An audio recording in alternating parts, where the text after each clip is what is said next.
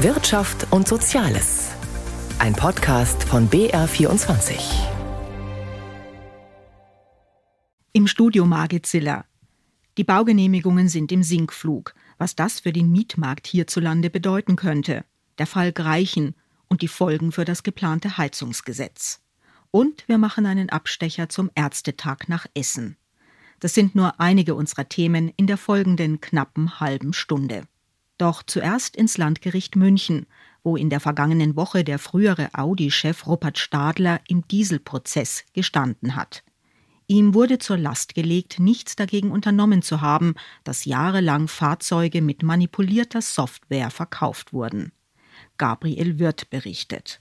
Lange hat es gedauert, bis der frühere Audi-Chef Rupert Stadler seine Mitschuld im Abgasskandal eingeräumt hat.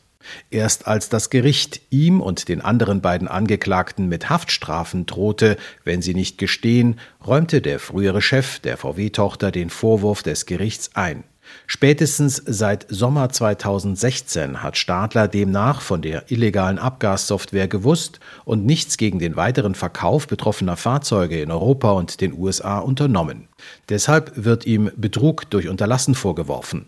Der Münchner Gerichtssprecher Laurent Lafleur unterstreicht die Bedeutung der Erklärung. Dieses Geständnis ist in mehrfacher Hinsicht bemerkenswert. Zum einen hat hier ein Vorstandsvorsitzender eines deutschen Automobilherstellers den Tatvorwurf, den die Staatsanwaltschaft gegen ihn erhoben hat, nämlich den Tatvorwurf des Betruges durch Unterlassen, vollumfänglich eingeräumt. Das hat soweit ersichtlich in dem gesamten Dieselkomplex in der Bundesrepublik bislang noch niemand in dieser Position getan. Auch die beiden anderen Mitangeklagten, ein Motorenentwickler und der frühere Chef der Audi Motorenentwicklung, Wolfgang Hatz, haben bereits gestanden. Sie räumten ein, die illegale Software veranlasst zu haben.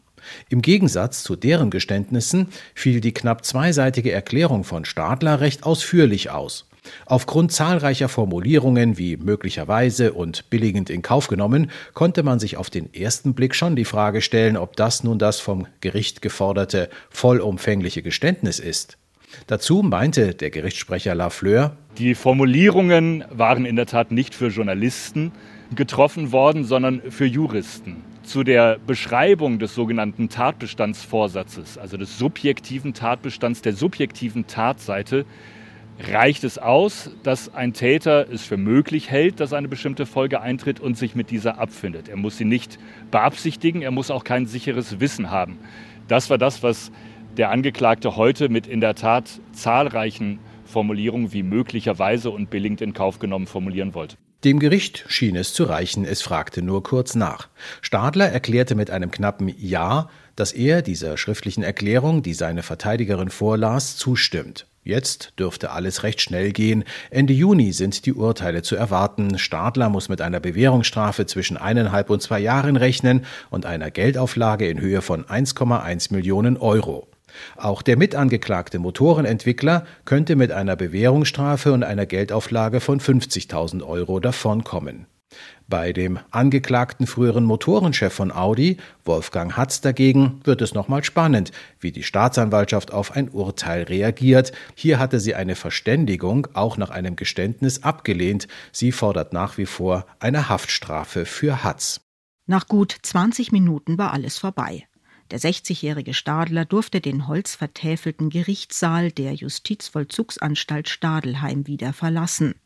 Seit mehr als zweieinhalb Jahren sitzt er dort nun auf der Anklagebank. Noch zum Prozessauftakt im September 2020 hatte der frühere Audi-Chef jede Verstrickung in die Machenschaften der Ingenieure zurückgewiesen. Was jetzt folgte, das war ein sogenannter Deal, eine Absprache zwischen Gericht, Verteidigung und Staatsanwaltschaft. So etwas kann einen langwierigen Strafprozess auf die Zielgerade bringen, wenn bestimmte Regeln eingehalten werden. Rigobert Kaiser kommentiert. Stadlers Geständnis war kein Geständnis, wie es sich der juristische Laie so vorstellt. Es war keine persönlich vorgetragene Erklärung, verbunden mit einem Wort der Reue oder einer Entschuldigung an die geschädigten Dieselfahrer. Die Anwältin des ehemaligen Audi-Chefs las für ihn einen zweiseitigen Text vor, in dem nur das Nötigste eingestanden wird. Von den manipulierten Abgasreinigungen habe er, so wörtlich, nichts gewusst. Er habe sie als möglich erkannt und es billigend in Kauf genommen, dass die Fahrzeuge weiter verkauft wurden. Stadler musste auf Nachfrage des Gerichts nur bestätigen, dass es sein Geständnis war. Zwei einfache Ja genügten, um zu erreichen, dass er nicht ins Gefängnis muss, sondern mit einer Bewährungsstrafe von eineinhalb bis zwei Jahren davonkommt. In ihrem juristisch fein austarierten Text zu Stadlers Schuldeingeständnis mischten seine Juristen so viel Unschuld bei, dass die Anwälte in den Dieselgate-Schadenersatzprozessen, die das Münchner Verfahren ja auch verfolgten, von einem windelweichen Geständnis sprechen. Dem Urteil, das das Münchner Landgericht noch im Juni fällen wird, haftet folglich der Ruf einer Verständigung, eines Deals an. Deals lassen meist Fragen offen.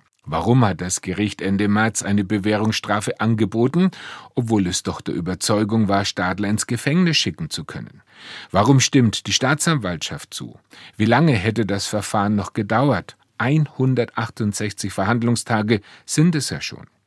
Viele Menschen und nicht nur Geschädigte im Dieselskandal fragen sich, warum Wirtschaftsprozesse so lange dauern und dann mit solchen, aus ihrer Sicht faulen Kompromissen enden. Ein Gerichtssprecher kommentierte das Geständnis Stadlers mit den Worten, es richte sich an Juristen, nicht an Journalisten, also auch nicht an die Öffentlichkeit. Naja, Urteile werden noch immer im Namen des Volkes gesprochen. Und dass solche Deals wie bei Stadler das gesunde Rechtsempfinden stören und verletzen, ist innerhalb der Juristenschaft ein gewichtiges Argument gegen sie. Von München geht aber durchaus ein wichtiges Signal aus.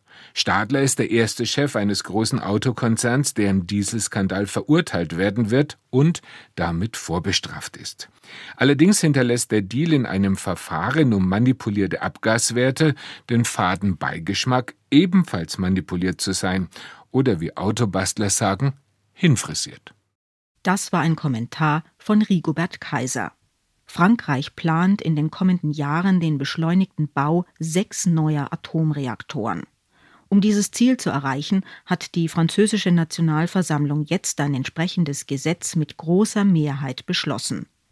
Acht weitere Reaktoren könnten folgen. Außerdem schmiedet Frankreichs Präsident Emmanuel Macron eine Nuklearallianz zusammen mit 16 europäischen Ländern. Aus Paris berichtet Stefanie Markert. Kein Uran mehr aus Russland? Die Nuklearallianz kam nicht ganz um das Thema herum, sang aber erst einmal unisono ein Hoch auf AKWs. Sie könnten der EU bis 2050 150 Gigawatt Strom liefern, heute seien es gerade 100. Gut für Europas Energiesicherheit und gut fürs Klima, heißt es sinngemäß im Abschlussdokument. Dafür brauche man nur 30 bis 45 neue Reaktoren und müsse 450.000 Angestellte rekrutieren. Das könnte den Anteil der Atomkraft in der EU dann bei den jetzigen 25 Prozent halten, so Frankreichs Energiewendeministerin Agnès Pannier-Runacher. Die höheren Kapazitäten würden dem EU-Bruttoinlandsprodukt 92 Milliarden Euro zusätzlich bringen, rechnete sie vor. Kein Wunder, dass die Ministerin das Treffen als großen Fortschritt feierte, auch weil alle 16 Teilnehmerländer, 15 EU-Staaten, von Belgien bis Polen, Schweden bis Italien, plus Großbritannien als Gast am Ende zu einem europäischen Aktionsplan für den Nuklearsektor aufgerufen haben. Es gehe um Kompetenz, Erneuerung, Sicherheit, aber auch um Atommüll. Dessen Lagerung bereitet bekanntlich ungelöste Probleme. Das Atomstromland Frankreich strebt eine Renaissance der eigenen AKWs an, aber zugleich mehr erneuerbare Energie. Es will eine große Allianz, um seinen Energiemix nicht in Frage stellen zu müssen, wie es Deutschland getan hat. Gerade Frankreich aber bezieht Uran aus Russland. Immerhin hieß es nun, die Teilnehmerländer hielten es für nötig, im nuklearen Bereich die Abhängigkeit Europas von Russland weiter zu senken. Im gleichen Atemzug aber liest man, die Lieferkette für Brennstäbe müsse funktionieren. Hier sollen zumindest auch Eigenkapazitäten gestärkt werden. Deutschlands Sanktionsforderungen scheinen verhallt zu sein. Auch Frankreich hat eine heilige Kuh. Es war ein Fehler zu viel. So hat Bundeswirtschaftsminister Robert Habeck den Abgang seines Staatssekretärs begründet. Patrick Greichen galt als die treibende Kraft hinter dem neuen Gebäudeenergiegesetz. Jetzt keimt in Berlin bei so manchem Kritiker des geplanten Heizungsgesetzes die Hoffnung, dass das Vorhaben verschoben oder gar ganz gestoppt wird. Der Fall Greichen und die Folgen, eine Analyse von Hans-Joachim Viehweger. Es läuft nicht gerade gut für Robert Habeck. Seit Wochen muss er sich mehr mit Personalfragen auseinandersetzen als mit inhaltlichen Themen. Es geht darum, die politische Handlungsfähigkeit zu wahren. Auch mit diesem Satz begründete der grüne Vizekanzler am Mittwoch den Abgang seines Staatssekretärs. Dennoch, die Personalie Greichen dürfte auch weiterhin inhaltliche Folgen haben. Erstens Folgen für das Heizungsgesetz. Für Julia Klöckner, die wirtschaftspolitische Sprecherin der Unionsfraktion, ist klar, beim Heizungsgesetz sollte Robert Habeck auf die Stopptaste drücken. Jetzt muss in aller Ruhe ein Gesetz aufgesetzt werden, das nicht so viel Verboten, nicht so viel Ideologie atmet, sondern Technologieoffenheit und Klimaschutz, der dann aber auch erreicht wird. So klingt es aber nicht nur aus der Opposition. Die Ampelpartei FDP stößt ins selbe Horn. So sagt der energiepolitische Sprecher Michael Kruse. Es ist auf jeden Fall notwendig, dass dieses Gesetz dramatisch verändert wird. Es ist in seinen Grundzügen ganz falsch. Es setzt nicht darauf, etwa für den Euro, den wir einsetzen, den besten Klimaschutz rauszuholen. Deswegen muss es zurück in die Montagehalle und dann in einem neuen Entwurf im Bundestag beraten werden. Der Zeitplan für das Gesetz geriete dann aber völlig durcheinander. Andreas Audretsch vom grünen Koalitionspartner widerspricht klar. Vor dem Sommer wird es einen Beschluss über das Gebäudeenergiegesetz im Deutschen Bundestag geben. Das aber deutet schon an, auch nach dem Abgang von Patrick Greichen wird es in der Koalition nicht harmonischer. Zweitens Folgen für die Ampel. Neue Vorhaltungen machen die Runde. Für alle in der Ampel und auch für die FDP-Fraktion wird wichtig sein, Verlässlichkeit auch zu demonstrieren. Ist man regierungsfähig oder ist man das nicht? So die Mahnung von Grünen Fraktionsvize Audretsch in Richtung der Liberalen. Auch die SPD-Energiepolitikerin Nina Scheer erhofft sich baldige Beschlüsse, sagt aber zum Zeitplan. Er ist dann gefährdet, wenn es zu keiner Einigung kommt bezüglich der Inhalte. Und bislang liegen SPD, Grüne und FDP beim Heizungsgesetz noch weit auseinander. Wobei gerade auch von den Sozialdemokraten zuletzt viele kritische Anfragen in Richtung Habeck kamen.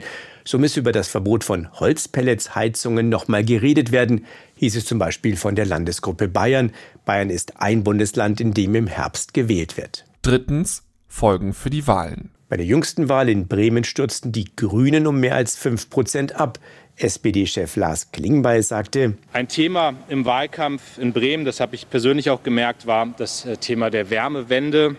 Menschen haben Sorgen, haben Nöte. Die SPD wolle diese Sorgen aufnehmen, sagt Klingbeil. Und auch die Grünen wollen soziale Fragen im Zusammenhang mit der Wärmewende stärker in den Fokus nehmen. Doch für sie geht es um mehr. Wollen sie sich politisch vor allem auf die grüne Kernklientel konzentrieren oder an die Öffnung für weitere Wählergruppen anknüpfen, mit der die Partei 2021 in die Bundestagswahl ging? Für die Öffnung über die klassischen Umweltthemen hinaus stand just Robert Habeck, der durch den Fall Greichen und das Heizungsgesetz nun aber deutlich an Beliebtheit verloren hat. Die neuen Zahlen aus dem Statistischen Bundesamt bestätigen das, was Immobilienwirtschaft und Verbände schon länger beobachten.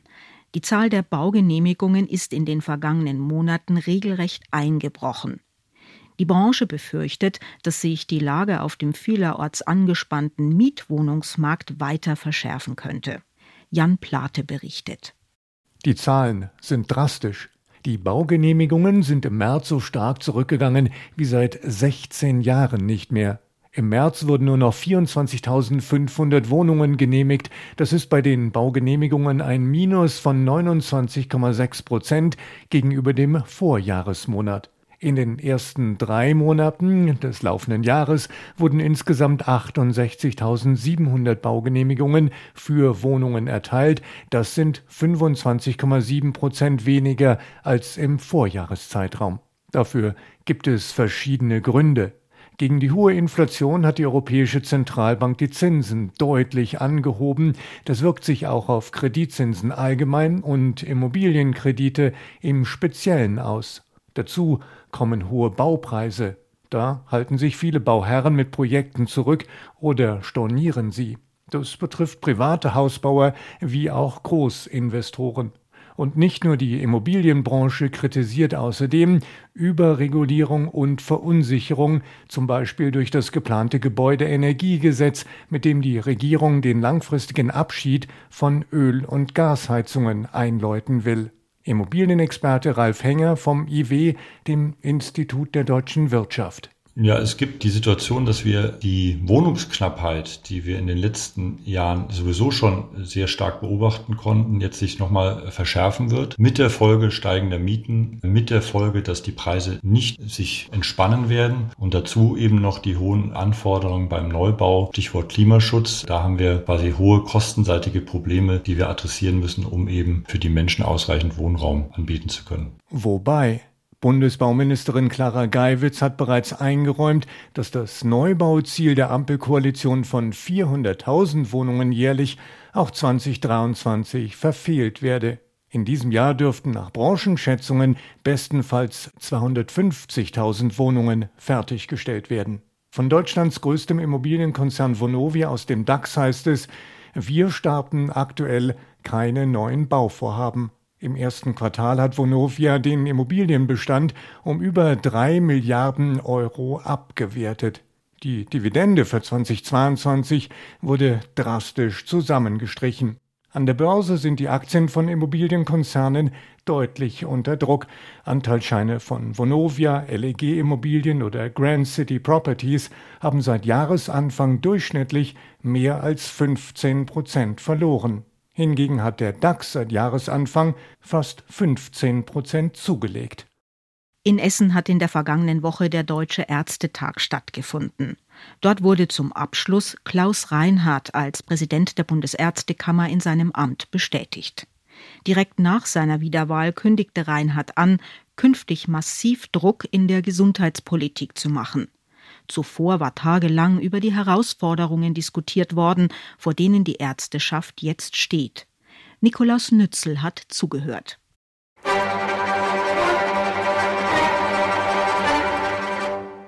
Die musikalische Darstellung eines Sommergewitters, die der Barockkomponist Antonio Vivaldi in seine vier Jahreszeiten eingefügt hat, war Teil des künstlerischen Begleitprogramms bei der Eröffnung des Deutschen Ärztetags und Susanne Jona vom Vorstand der Bundesärztekammer sprach aus, was viele Ärztinnen und Ärzte denken.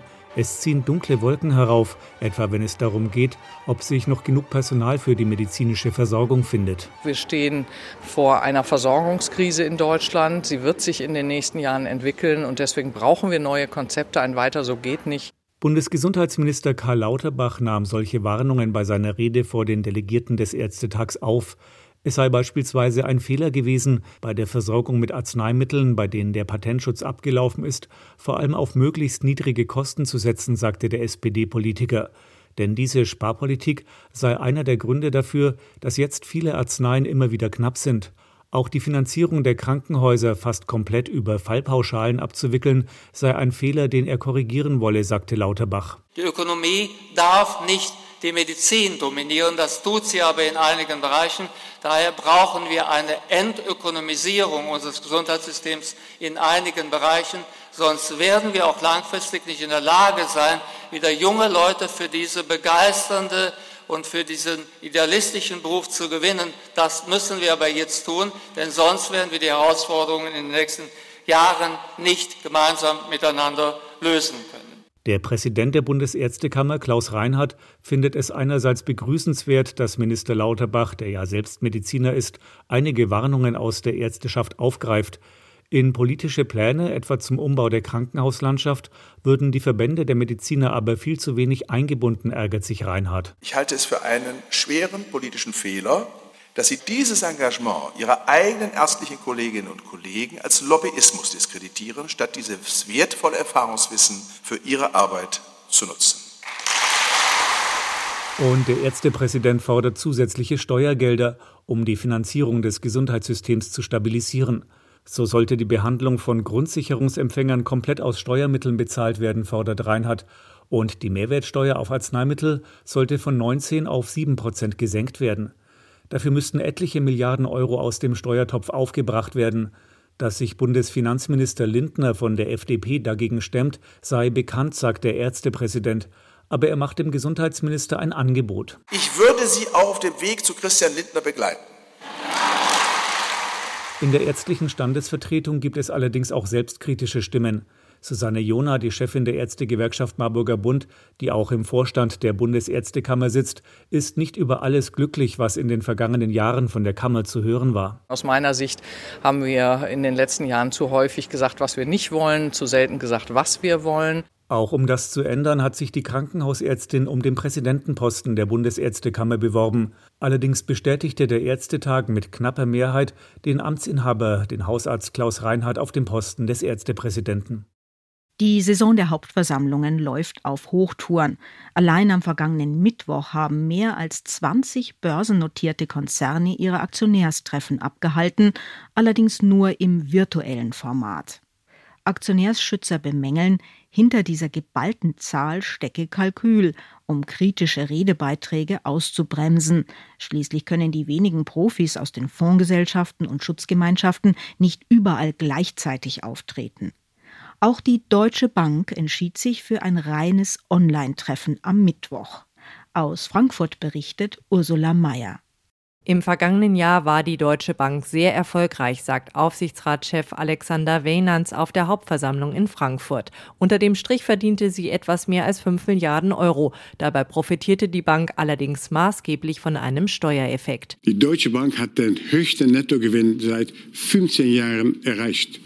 Wir können also mit einem gewissen Stolz sagen, die Transformation der Deutschen Bank ist gelungen. Gleichzeitig ist die Bank sehr solide aufgestellt. Das schwankungsanfällige Investmentbanking bleibt zwar die Haupteinnahmequelle und das, obwohl die Bank die Sparte bereits stark zurechtgestutzt hat. Aber Deutsche Bankchef Christian Sewing betont, auch andere Geschäftsbereiche würden immer wichtiger werden, vor allem das Geschäft mit den Privat- und Firmenkunden. Das spüle der Bank immer mehr Geld in die Kasse. So gehen wir mittlerweile davon aus, dass wir die Erträge in den kommenden beiden Jahren stärker steigern können als bisher angenommen. Mindestens 30 Milliarden Euro Umsatz sollen es allein im Jahr 2025 sein. Das wären drei Milliarden Euro mehr als im letzten Jahr.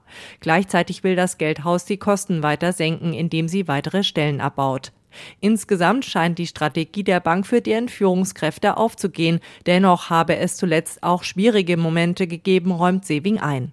Die Bankenkrise in den USA und in der Schweiz habe die Deutsche Bank zeitweise unter Druck gesetzt. Sie können sich vermutlich vorstellen, dass dies unruhige Tage für uns waren. Letztlich habe sich die Bank aber auch in dieser Zeit allstabil erwiesen. An deren Erfolg will Sewing die Aktionäre teilhaben lassen. Wir schlagen Ihnen heute eine Dividende von 30 Cent je Aktie vor. Großaktionären wie Union Investment und Deka Investment reicht das nicht. Sie fordern die Anteilseigner nach einer jahrelangen Durststrecke besser zu entlohnen.